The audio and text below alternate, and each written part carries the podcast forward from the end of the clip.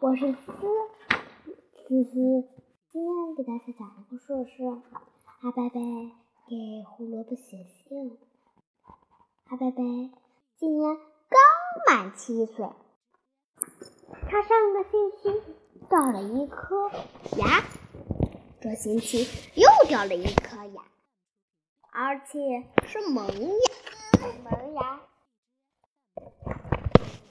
这给他吃饭和唱歌都带来不方有些不方便。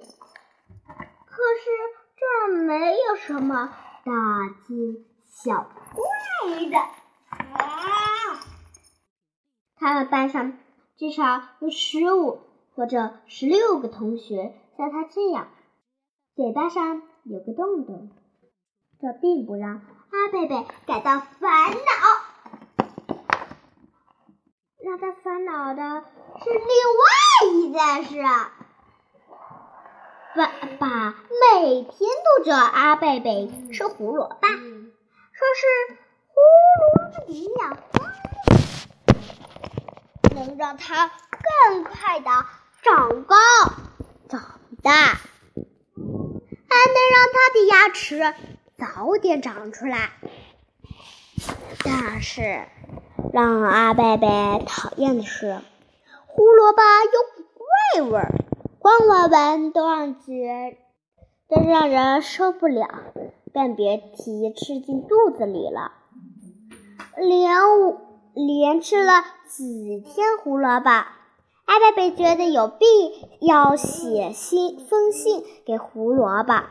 他摊开了信纸，写道：“尊敬的胡萝卜先生。”您的营养很好，可是您的味道很糟。要是你能把自己的味道去掉，这不是很好吗？写信主阿贝贝。过了没几天，阿贝贝就收到了胡萝卜写的信。阿贝贝先生，正如你周围的每个人都有自己的性格和脾气一样，我们蔬菜瓜果也有特别的味道。我们必有改变自己。前几天听你用没门牙的嘴巴唱歌，我觉得很难听。这几天听惯了，反而觉得很好听，真的很好听。希望你多唱歌，我也想习惯的。读完信，阿贝贝想：是的，这几天他已经觉得胡萝卜味儿并不坏。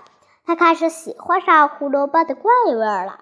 阿贝贝马上给胡萝卜写信，告诉胡萝卜不必去掉自己的怪味，因为他已经习惯被喜欢上了。